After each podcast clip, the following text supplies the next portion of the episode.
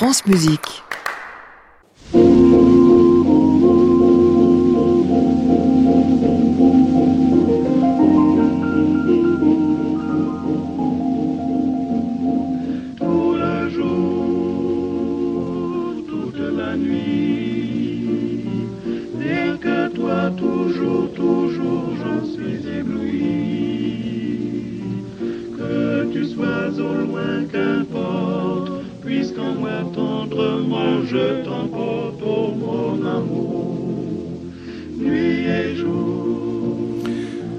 À tous et bienvenue pour une nouvelle semaine de Classic Club qui sera, ma foi, bien spéciale. Vous savez que nous votons ce dimanche et l'occasion, tout France Musique se met aux couleurs de l'Europe. J'ai choisi euh, pour euh, l'émission, pour cette émission du Classic Club, eh d'être très européen aussi. Ce sera autour de la ville de Vienne mercredi et jeudi, on en reparlera.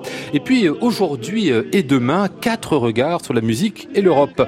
Demain, ce sera avec Denis Maurier autour de l'Europe baroque, mais aussi Alain Galliari avec la figure de Franz Liszt. Et puis aujourd'hui, avec Esteban Bourg, nous découvrirons comment l'Ode à la joie de Beethoven est devenue l'hymne européen.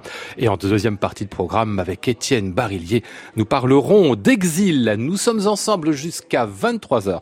Bienvenue à tous dans le Classic Club.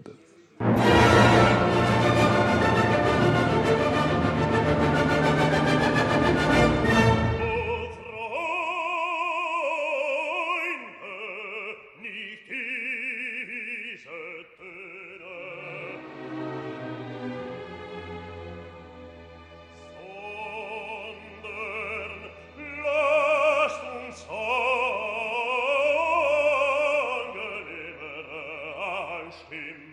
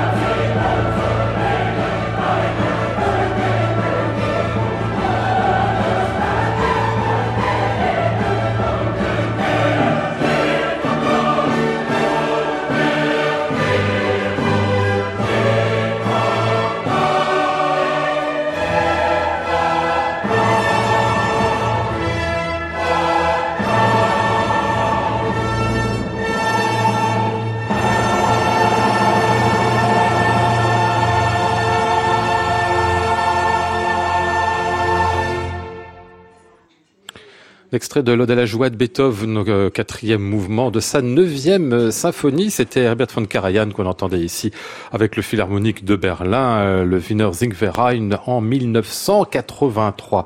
Bonsoir Esteban Bourg. Bonsoir. Merci de venir nous voir ce soir. Je vous ai invité parce qu'on se souvient que vous avez écrit il y a 20 ans déjà, mon Dieu, quand je le regardais il y a quelques jours, je me disais mes 20 ans, 1999. La neuvième de Beethoven, une histoire politique, un livre paru alors aux éditions Gallimard qui a fait beaucoup parler de lui parce que l'approche était vraiment passionnante et vous nous découvriez sur ce que c'est que la réception d'une œuvre, la manière dont elle évolue dans les imaginaires, des choses autour de Beethoven qui étaient absolument admirables. Je salue d'ailleurs Étienne Barillier, bonsoir. Bonsoir. Invité de seconde partie d'émission, vous avez lu aussi le, la neuvième d'Esteban à l'époque. Avec hein. passion. Avec passion, ça j'imagine bien. Qui a passionné tout le monde, à la fois les, euh, les musiciens, les mélomanes, les musicologues qui sont intéressés à ceci.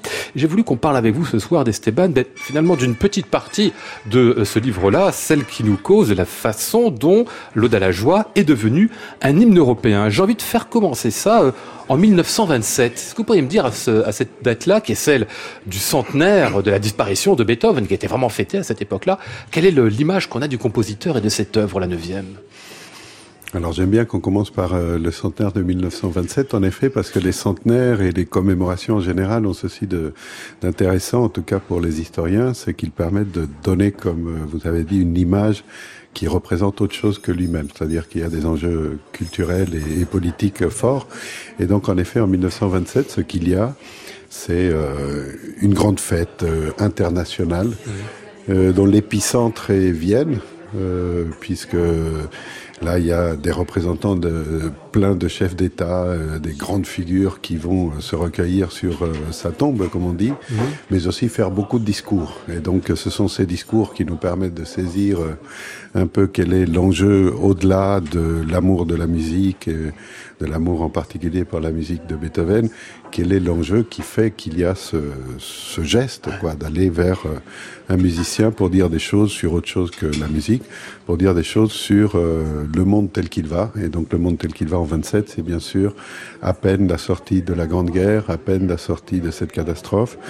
Et donc un moment qui est peut-être le seul moment un peu heureux, si on peut risquer le terme, de tout ce qu'a été l'entre-deux-guerres, qui a hmm. été euh, chaotique de bout en bout, avec des nuances d'un pays à l'autre, bien sûr. Mais enfin, en 27, c'est un moment où on peut dire il y a encore un espoir pour l'avenir. Et euh, les plaies de la Grande Guerre commencent à être euh, un peu, je dis pas guéries, mais enfin, ça va un peu mieux. Et c'est à ce moment-là que le, la commémoration autour de Beethoven permet à beaucoup de figures de dire euh, le message, disons, puisque c'est avec des grands mots qu'on qu silence, le message de Beethoven est un message pour toute l'humanité et pour un avenir euh, marqué du sceau de la fraternité, donc puisque c'est toujours euh, le fameux vers euh, tous les hommes deviennent frères euh, qui revient comme une sorte de leitmotiv. et de ce point de vue, c'est une sorte de, de pari politique d'un monde pacifié. Alors on sait que ça va pas durer. Et donc quand on regarde ça rétrospectivement, ça donne l'impression quelque part d'une grande naïveté ou une certaine mmh. candeur. Mais enfin, quand on regarde en historien ce qui se passe en 27, c'est cette sorte de, de, de d'unisson autour de, de, Beethoven. Et quand on regarde de plus près, l'idée qu'en fait, on n'est pas d'accord Vraiment, qu'on n'est pas d'accord même du tout. il est universel et on le voit universaliste, mais chacun a son idée d'univers finalement et de ce qu'il doit être. Et donc en fait, ce qui est passionnant, en tout cas, c'est ce qui m'a intéressé à l'époque où j'ai fait cette étude, c'était de voir qu'en fait il y avait euh, des dissensus partout. Par exemple, rien que pour Vienne, oui, en 27, euh, tout le monde est beethovenien, mais en fait la ville de Vienne est gouvernée par la gauche, le, le l'Autriche est gouvernée par la droite, et ces deux camps-là euh, ne s'aiment pas du tout. c'est mmh. la loi de la politique. Et de fait, ça se reflète dans plein de tensions. Et voilà, on pourrait euh, gloser sur comment le, la commémoration de Vienne est organisée et comment ça reflète toutes ces tensions-là. Mais bon, passons. Euh, l'intéressant, c'est qu'il y a non seulement cet événement à Vienne, mais il y a aussi des événements à New York et à Moscou. Donc on est dans une sorte de pré-guerre froide, d'une certaine manière, où les communistes à Moscou disent que Beethoven représente ce qu'il y a euh, de mieux dans l'utopie communiste. Et puis euh, du côté de New York, on dit c'est la liberté libérale et ainsi de suite. Et donc Beethoven est cette, cette sorte de, de, de prisme par lequel chacun peut déployer son discours. Et... Chacun voit Beethoven à sa porte. Voilà un instant. Ça donne l'impression d'une grande harmonie et, et, en fait, bon, ça va vite euh, disparaître en tant qu'utopie. vous dites bien, c'est un symbole de fraternité universelle, là, Beethoven, à ce moment-là. Un nom euh, nous, le dit aussi, celui d'Edouard Herriot, grand personnage de la Troisième République, comme politique, bien évidemment, euh, pas seulement la Troisième d'ailleurs, mais enfin en particulier, auteur d'une vie de Beethoven en 1929, et c'est le premier à imaginer finalement qu'il pourrait y avoir une sorte d'hymne supranational, et que cet hymne, ça pourrait être l'Ode à la joie de Schiller, mise en musique par Beethoven. Alors euh, oui, mais je dois corriger, excusez-moi, ce n'est pas vraiment le premier, puisqu'en fait c'est une histoire plus ancienne que ça. C'est-à-dire les, les années 20 sont intéressantes parce que c'est à ce moment-là qu'on prend ça vraiment comme un projet politique. Et donc, en effet, euh, il y a l'un des enthousiastes. Et puis, tout de suite après, en 1929, il y aura euh, quelqu'un d'oublié aujourd'hui qui s'appelait le comte Koudenov Kalergi et qui avait à l'époque une certaine importance parce qu'il a créé un mouvement qui s'appelait Pan-Europe et qui était un projet de mouvement, euh, euh, voilà, pour créer ce que Victor Hugo déjà bien avant avait appelé les États-Unis d'Europe. Et donc c'est lui qui a, euh, pour la première fois, tenté de faire autre chose que des mots, c'est-à-dire d'en faire je veux dire de la neuvième, de l'Ode à la joie, l'instrument d'un rituel. Enfin, euh, au sens où il déclare que l'Ode à la joie est l'hymne de Pan-Europe. Et donc il y a des, des, euh, des, euh, enfin, des meetings politiques où euh, voilà, on a une première utilisation en tant qu'hymne de, de l'Ode à la joie, de ce qui n'est pour l'instant qu'une sorte de parti politique supranational ce qui en plus est une sorte d'invention euh, du point de vue politique. Mais c'est une sorte d'utopie politique de l'Europe à venir. Euh, ça oui, oui, oui. Et à l'époque, Koudanov Kaleri est assez est allé assez loin quand même dans ce projet. Après, ça s'est cassé la figure euh, dans les années 30 pour des raisons assez évidentes. Mais enfin, à un moment, ça a eu un certain un certain retentissement. Mais je disais que l'histoire avait commencé un peu avant cette époque des années 20 parce que déjà en 1845, donc ah c'est vraiment bien bien avant, hmm. il y a au moins un auteur, un anglais. Euh, euh, ça fait un peu sourire aujourd'hui peut-être, euh, sourire crispé disons, mais qui dit que la neuvième pourrait être l'hymne maçonnique d'Europe. Ah oui L'hymne maçonnique, c'est une belle formule. Ah Et ça, comme je disais, ça, ça remonte à la première moitié du 19e siècle. Donc euh, bon, il y a des temporalités plus longues que ça. Quoi. Mmh. On va faire une petite saute dans le temps pour écouter ceci. Ce, les cinéphiles peut-être se souviendront d'où ça sort. Bah, c'est Beethoven bien sûr, mais un, un peu corrigé.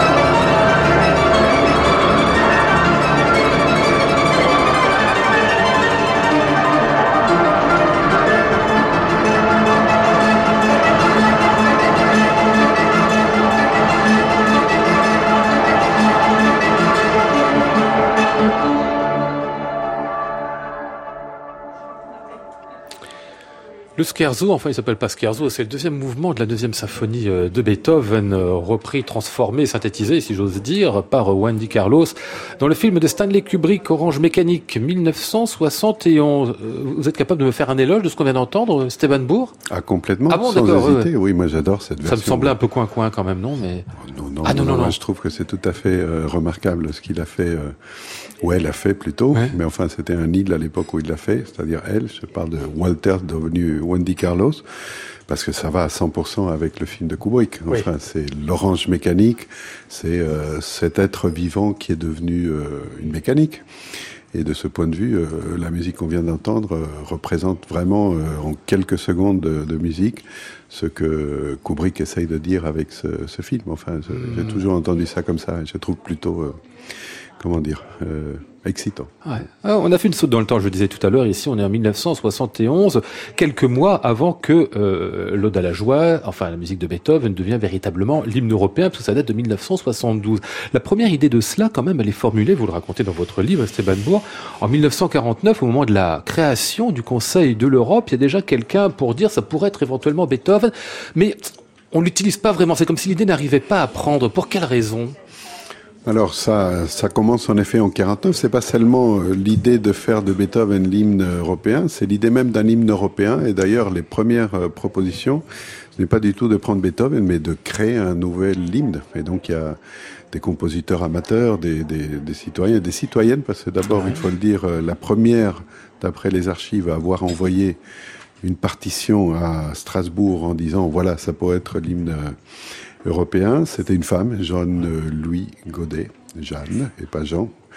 Et donc euh, voilà, c'est à souligner et c'est euh, d'ailleurs à souligner parce que la réponse d'un fonctionnaire de Bruxelles a, a été euh, un peu cruelle de ce point de vue puisqu'elle a été adressée à Monsieur le professeur Jean-Louis Ah oui, et pas ça Jeanne. pouvait être qu'un qu'un monsieur, évidemment. oui, exactement. Euh, donc l'histoire commence en effet en 49, mais euh, ça n'aboutit jamais parce que d'une part on envoie des musiques qui sont pas terribles, en tout cas d'après euh, les fonctionnaires qui qui reçoivent ces envois. D'autre part parce que on sait pas très bien euh, quoi faire avec l'Europe du point de Ah oui. vue symbolique et donc en effet il y a assez tôt des idées que c'est pas une nouvelle musique qui va faire l'affaire, qu'il faut trouver quelque chose du répertoire égal le patrimoine européen avec toutes les difficultés que pose et bien sûr euh, mettre ensemble euh, répertoire classique et patrimoine européen. Ça va avec un certain sens commun lié à d'où sont, euh, où sont nés ces compositeurs, mais en même temps, quand on regarde de plus près, euh, pourquoi ça serait l'Europe le, niveau, disons, euh, de- de- d'identification de, ces personnalités. Bref, donc ça traîne pendant des années. On a toujours des réponses embarrassées du genre de des gens de, Strasbourg, du Conseil de l'Europe. Et je pense que ce qui fait la différence, c'est à nouveau une commémoration. C'est celle de 1970, donc euh, bicentenaire de la naissance de Beethoven. Et je le souligne parce que, en fait, euh, on va maintenant vers un nouveau moment de commémoration, puisqu'en 2020, donc on va fêter, que je dise pas de bêtises, les 250 ans, de la naissance du compositeur, et à suivre 2027, le bicentenaire de la mort. Et je sais, euh, c'est déjà annoncé, euh, il y aura des Beethoven à toutes les sauces partout dans le monde entier. Et on peut s'attendre à une nouvelle production de ces images qu'après les historiens de 2121, s'ils s'intéressent toujours à Beethoven, ils iront étudier pour voir qu'est-ce qu'on racontait euh, en 2020, en 2027. Bref, pour revenir à, à la question, euh, je crois que c'est le, le- le- la commémoration de 70 qui euh, produit comme ça une sorte d'intérêt euh, global, je dis bien global, pour Beethoven, sa figure, sa musique. Et c'est pour ça que la, la délibération du Conseil de l'Europe suit de, de très près ce moment, avec tout un processus de discussion qui se déroule pendant l'année 71 et qui aboutit effectivement à une déclaration solennelle en janvier 1972, qui est faite d'ailleurs euh, à Berlin, à l'ombre du mur de Berlin Ah oui. en quelque sorte. Enfin, la déclaration elle est à Strasbourg, mais la première adoption en 71, c'est à Berlin que ça se passe. Les Berlin, les- les- l'Allemagne de l'Est proteste, et donc ça marque quelque part euh, l'hymne européen officiel du Conseil de l'Europe du saut de la guerre froide. C'est vraiment Mmh. un, un phénomène de guerre froide euh, à 100%. Mais Pourquoi j'ai voulu qu'on écoute aussi cet extrait d'Orange Mécanique? Parce que l'une des raisons pour lesquelles peut-être euh, cette de la joie a du mal à, à s'imposer entre 49 et, et le début des années 70, c'est que c'est une période de remise en question de Beethoven finalement, qui a pas été final, dont la musique n'a pas été tellement liée au régime nazi, qui a plutôt mis en avant Wagner, comme on le sait, et quelques autres compositeurs, mais qui reste quand même entaché d'une forme de fantasme pan-germaniste. Ah oui, oui, ça, de toute manière, le, le, le, les nazis ne sont absolument pas privés pour jouer Beethoven à tout bout de champ. euh, Et d'ailleurs, pour ceux qui s'intéressent à comment la neuvième symphonie en particulier peut être utilisée pour des, des, des discours politiques qui n'ont en principe rien à voir à ce que dit euh, le texte, euh, bah, il y a des statistiques qui disent que encore en 1941, la neuvième était l'œuvre symphonique la plus jouée en Allemagne. Oui.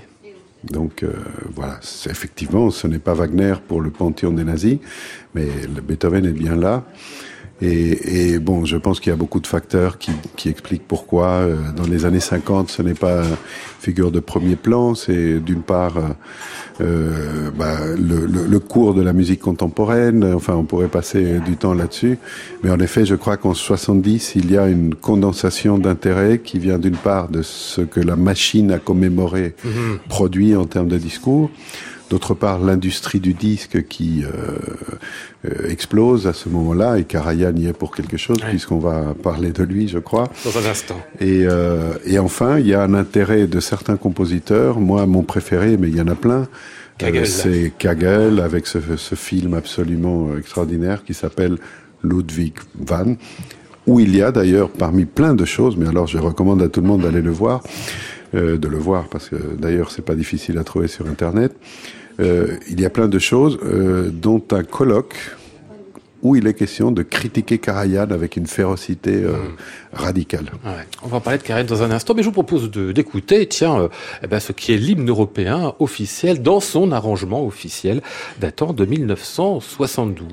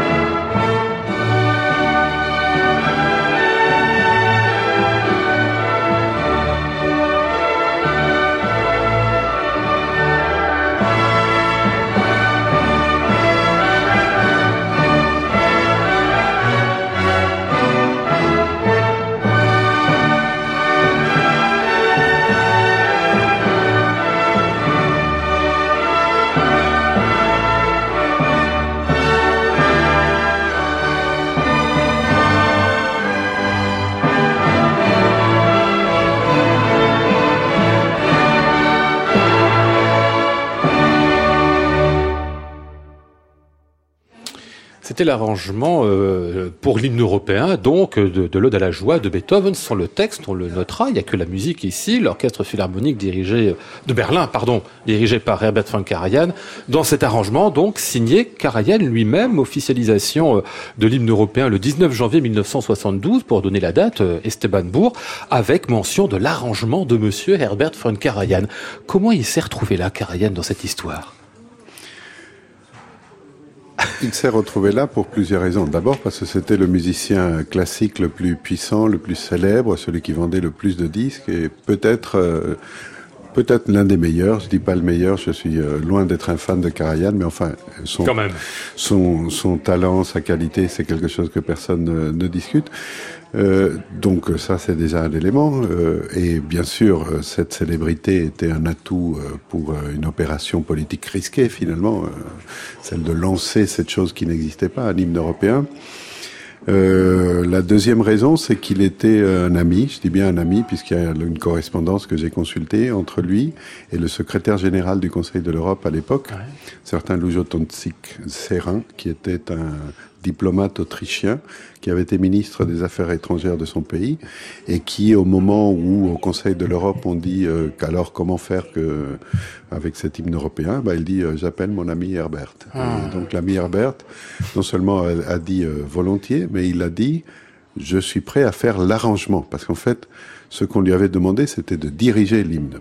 Et lui, euh, il a répondu, euh, d'accord pour le diriger, mais il faut aussi que je fasse un arrangement. Donc en fait, ça vient de lui, ça vient Ah, pas du ouais. Conseil de l'Europe. Et euh, du côté de, du Conseil de l'Europe, on a dit oui, oui, bien sûr.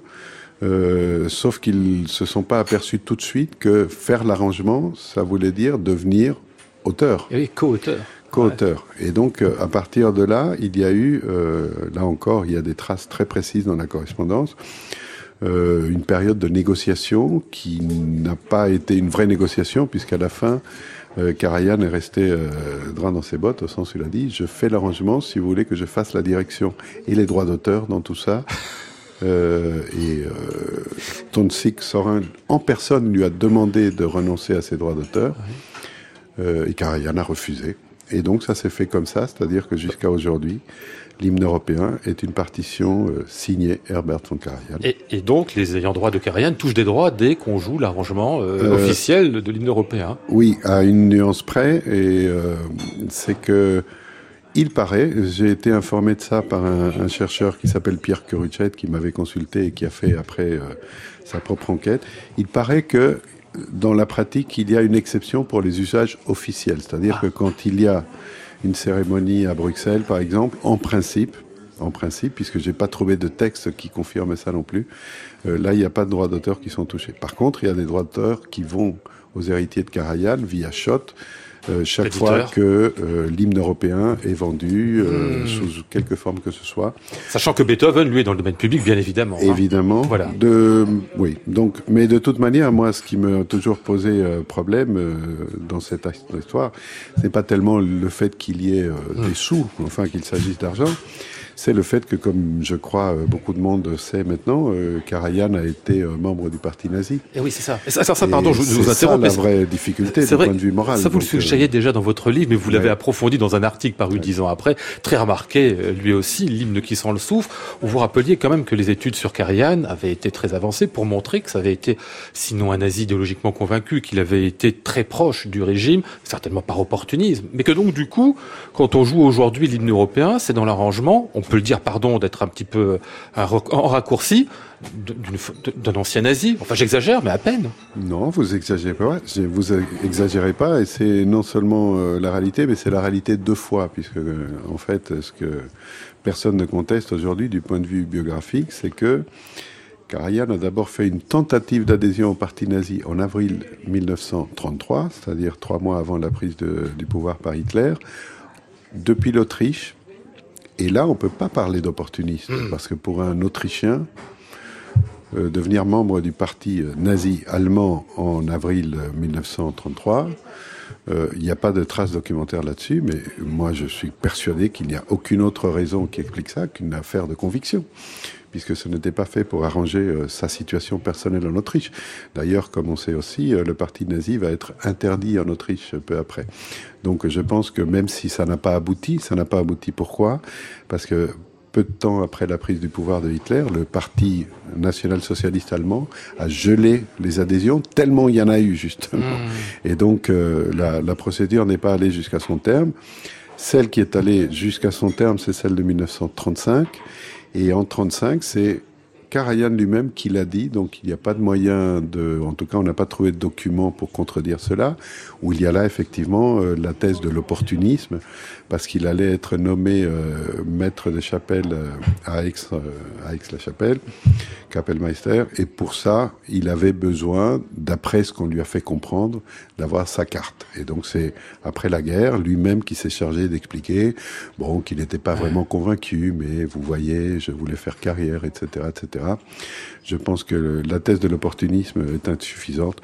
Et de toute manière, dans ces cas-là, euh, même l'opportunisme n'est absolument pas une excuse. Mmh. Et alors moi, je tiens pas à rouvrir éternellement le débat. C'est euh, il faut ou pas écouter les disques de Karajan. Ça, c'est une autre affaire. Mais je pense en effet, j'en suis persuadé depuis longtemps, que la signature d'un ancien membre du parti nazi en bas de ce symbole de l'Europe que l'on voudrait démocratique est un problème, est un problème moral et politique.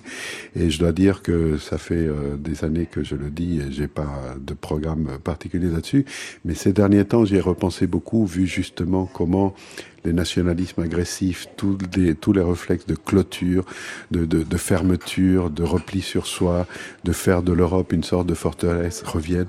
Et je me dis, plus ça va, et je me dis, qu'est-ce que ça serait important de faire un geste pour dire il y a plusieurs manières de concevoir l'Europe. On ne veut pas une Europe qui soit associée ni de près ni de loin avec ce qu'a été le nazisme, qui lui-même parlait d'Europe unie. Après tout, ça a été ça le projet de Hitler. C'était aussi un projet européen, n'est-ce pas? Mmh. Mille fois d'accord avec vous. On va quand même écouter encore ce bon vieux nazi de Karajan, ce qui le dirige bien en même temps. Hein. Allez, euh, le final de la neuvième.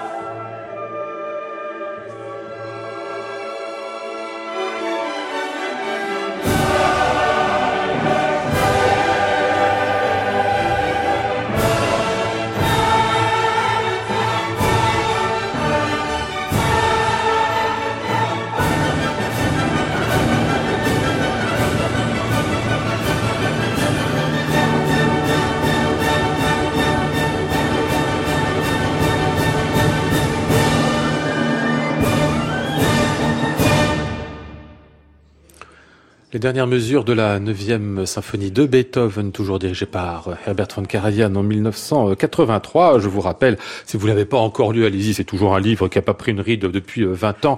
La 9e de Beethoven, une histoire politique par Esteban Bourg. On espère que c'est toujours disponible, je suis quasiment sûr que ça l'est, aux éditions Gallimard. Classic Club, Lionel Esparza, France Musique. Étienne Barillier, je voudrais bien demander ce que vous inspire tout ce qu'on vient de raconter, mais j'imagine plein de choses. Il se trouve que l'heure avance, faut qu'on parle de vous aussi et de votre de votre livre à vous, Exil et musique. Alors lui, il est paru il y a un an. Il se trouve qu'on n'avait pas eu l'occasion euh, d'en parler euh, tous les deux. C'est chez Fayard que c'est paru dans la collection Mirare, parce que c'était à l'occasion d'une folle journée, la folle journée de l'année 2018, euh, qui était consacrée justement aux exils et aux migrations. Et dans ce livre-là, bah, finalement, j'ai l'impression que le thème général, c'est en effet celui de l'exil et de la musique, mais il y a des moments, enfin, de la réflexion sur les exil sur lesquels vous êtes centré un peu plus que, peu plus que sur d'autres. Pour quelle raison? Je voudrais dire quand même pour commencer que cet exil, cet immense, vaste exil de plus de 1000 musiciens européens, euh, en particulier aux États-Unis, c'est la réaction, si j'ose dire, de l'Europe de l'esprit contre l'Europe de la force. Au fond, la valeur suprême du nazisme, c'était la force. Et qu'est-ce qu'il y a de plus opposé aux œuvres de l'esprit que la force? Et cet exil, cet exode s'explique ainsi, fondamentalement, je pense. Bien sûr qu'il y, a le danger immédiat que, couraient, que couraient tous ces compositeurs, mais enfin, pas seulement. Euh, J'aimerais quand même, même si vous me l'avez interdit en quelque sorte, dire un tout petit mot sur ce qui a été dit sur Beethoven tout à l'heure. Euh, mais je m'éloigne pas de mon sujet. Euh, on a parlé de, de l'usage politique et au fond du fait que les musiques, y compris celles de Beethoven, peuvent être mises à toutes les sauces. Hein. Mais euh, et vous avez parlé de Koudenov Kalergi, l'homme de la pan-Europe. Vous savez que la mère de Koudenov était japonaise. Et tout, ça me fait penser à ce que des gens hors d'Europe pouvaient penser de la musique européenne. Et j'ai juste une petite euh, citation à vous faire.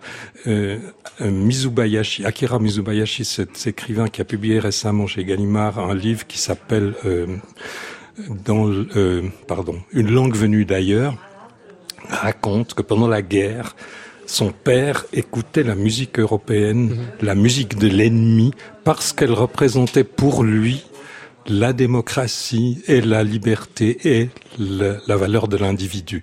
Alors, vous me direz que ça aussi, c'est peut-être un fantasme, mais d'une certaine manière, cette musique venue jusqu'au Japon d'Europe sans les médiations déformantes des politiques avait peut-être une valeur plus pure plus purement musical mmh. que, que tout ce qu'on a pu euh, faire de Beethoven par ailleurs en Europe. Mmh.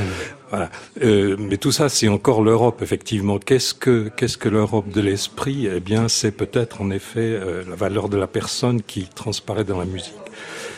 Euh, alors oui, je me suis intéressé de plus près à deux phénomènes de la musique dans l'exil. Le premier, c'est le la façon dont Mendelssohn a été ressuscité, si on peut dire, aux Amériques alors qu'il était interdit par les nazis. C'est proprement inimaginable, mais mhm. c'était comme ça. Donc on, a interdit la musique du songe d'une nuit d'été, euh, mais comme on jouait la pièce, on voulait d'autres musiques et il y a des, des compositeurs euh, qui, pour des raisons de complaisance aussi, euh, s'y sont mis. En Allemagne, tout ça. En Allemagne, ah oui. Et alors, il y en a, il y a un autre compositeur qui s'est exilé dès 1934, qui était Korngold, qui euh, était ami de Max Reinhardt, le grand metteur en scène. Max Reinhardt avait mis en scène euh, pour le théâtre euh, très souvent en Europe d'abord, puis aux États-Unis euh, le songe d'une nuit d'été mhm. précisément, et il a voulu euh, faire de ça un film avec Dieterle, le cinéaste Dieterle, Dieterle Reinhardt, ça a été les deux auteurs du film, et ils ont demandé à leur ami Korngold s'il voulait bien euh, arranger, enfin arranger au sens le plus noble du terme, la musique de, de Mendelssohn, c'est reprendre évidemment la musique même du songe et puis y ajouter éventuellement d'autres musiques, mais toujours venues de Mendelssohn, pour compléter la musique du film. Et tout ça pour devenir la musique, en effet, enfin, ce qu'on appelle aujourd'hui la BO, tout simplement, du film en question. Euh, oui, absolument. Et euh, Korngold a fait ça de façon admirable, euh, subtile et, et en, en, faisant intervenir d'autres œuvres donc que, -hmm. que, simplement le songe d'une nuit d'été, mais des œuvres bien choisies, des œuvres tirées par exemple des, des romances sans parole. Et l'ensemble est bon, le film, je trouve, je suis pas le seul, est un chef-d'œuvre. Et on a dit d'ailleurs que ce film était plus une, une filmait plus la musique qu'il ne filmait la pièce. On va écouter justement un extrait de cette, entre guillemets, bande originale euh, du film en question. Vous l'avez bien dit, donc c'est le songe d'une nuit d'été, mais on va reconnaître que c'est pas tout à fait la partition de Mendelssohn, et c'est bien Korngold qui l'a retouché comme vous nous le racontiez.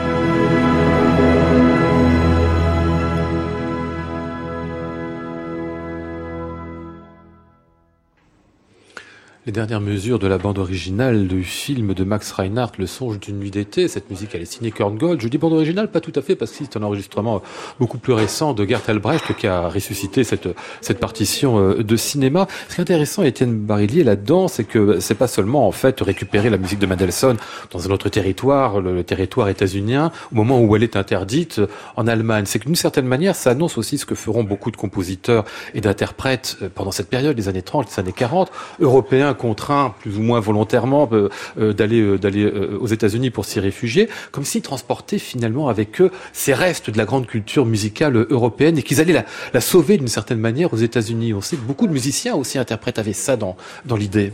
Oui, absolument.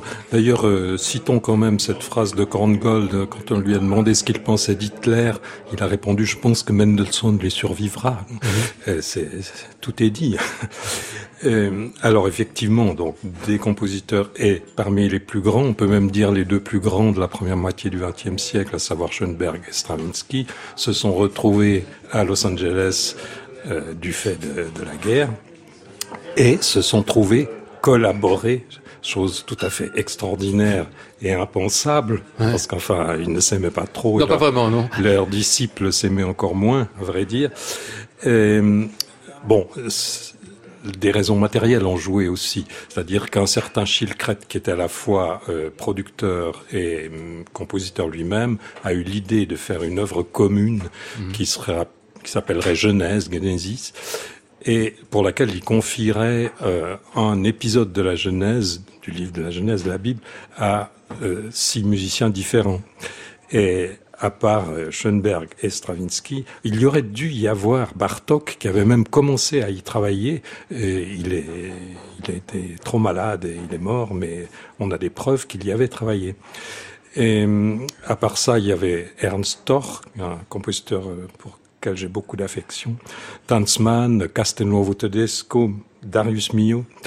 Et, et, tous ces gens-là formaient coussin, si j'ose dire, entre Schoenberg qui avait le premier épisode, le chaos avant la création, évidemment ça faisait sourire euh, Stravinsky notamment, euh, et Stravinsky qui avait la tour de Babel, autre forme de chaos d'ailleurs. Ce qui veut dire qu'ils sont rencontrés euh, à distance, à très bonne distance, sans se croiser vraiment eux-mêmes autour de cette œuvre. Voilà, il paraît-il lors de la création, ils étaient chacun à une extrémité de ah bon, pour pas se rencontrer. voilà, pour pas vraiment se rencontrer. Et puis euh, ils ont tenu quelques propos relativement peu amènes sur la, leur composition réciproque. Mais cela dit, euh, d'après tous les témoignages, finalement, ils avaient quand même un certain respect l'un pour l'autre.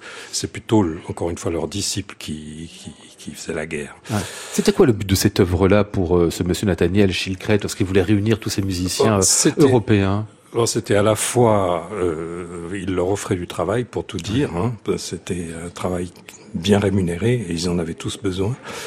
Et puis évidemment euh, le livre de la Genèse, euh, tous les compositeurs, à part Stravinsky, étaient des compositeurs juifs, et ça a un sens. Puis même pour Stravinsky, qui était hmm. pas juif, mais très religieux et très, très proche de la Bible, et, eh bien, ça avait une signification de témoignage, c'est absolument certain. Donc l'œuvre avait un, ce double sens. Et assez curieusement, je dirais que c'est une œuvre écoutable, euh, tout à fait intéressante. Évidemment, surtout son premier et son dernier morceau, mais, mais dans l'ensemble, intéressant. Un côté très composite, mais en effet. On va écouter le, la collaboration de Stravinsky à ce Genesis. C'est donc, vous l'avez dit, la tour de Babel.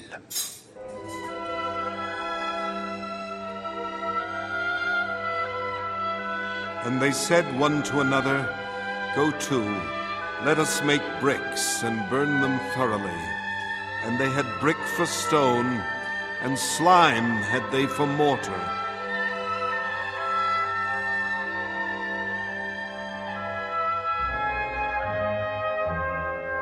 And they said, Go to, let us build us a city, and a tower whose top may reach unto heaven. And let us make us a name, lest we be scattered abroad upon the face of the whole earth.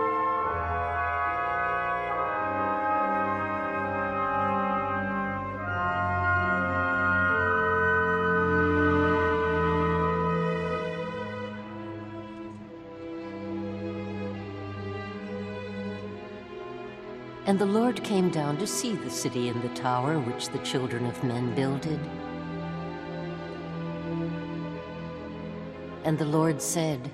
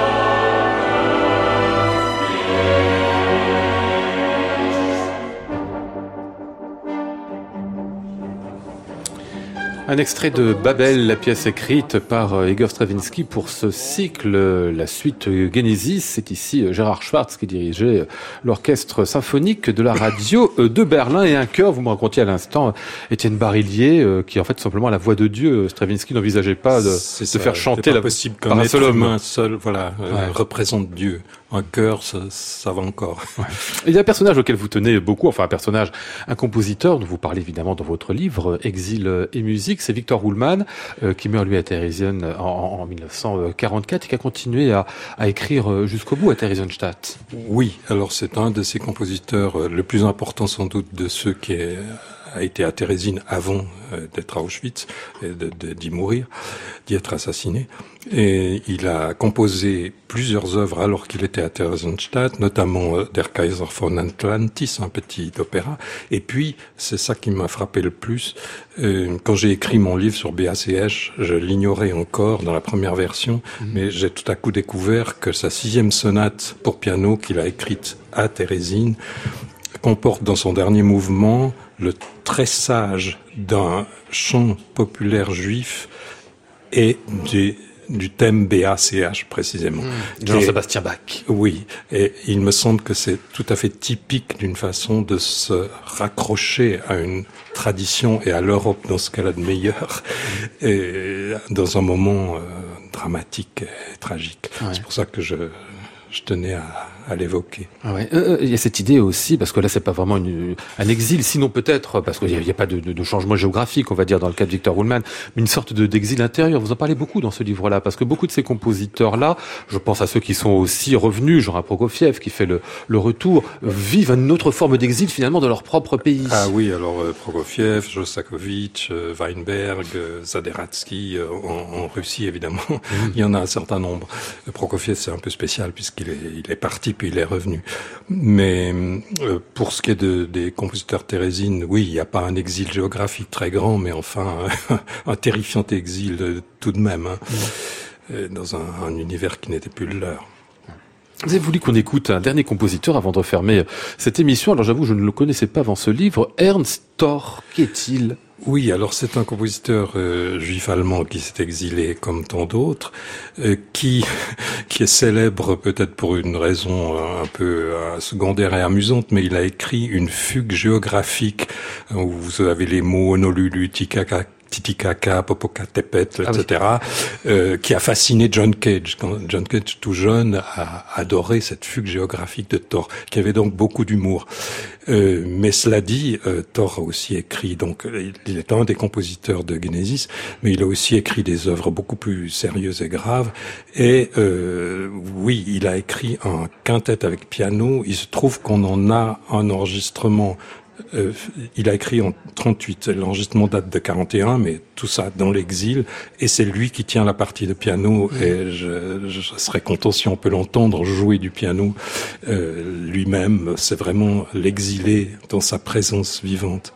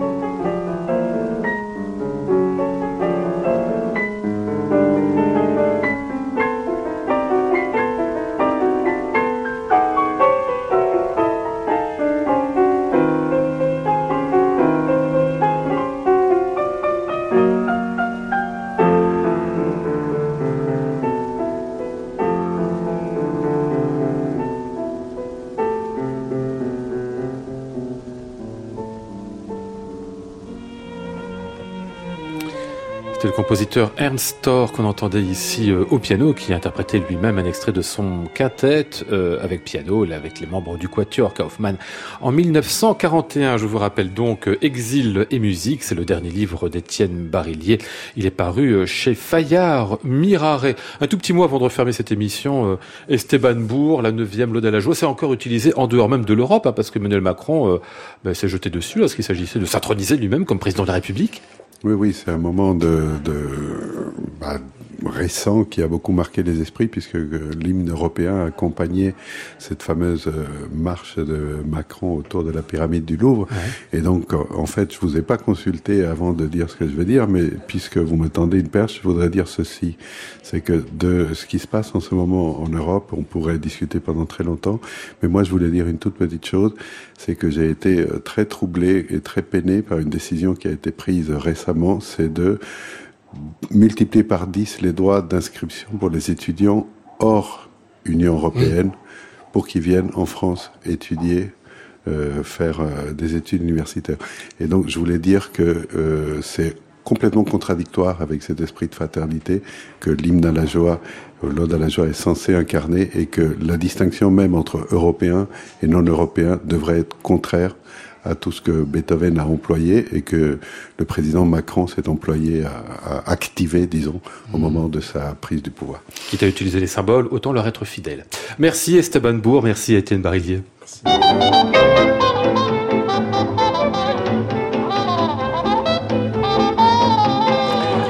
Nous étions ce soir avec Flora Sternadel, Maud Nourri, Antoine Courtin, Julien Calvas et Jérémy Tuile.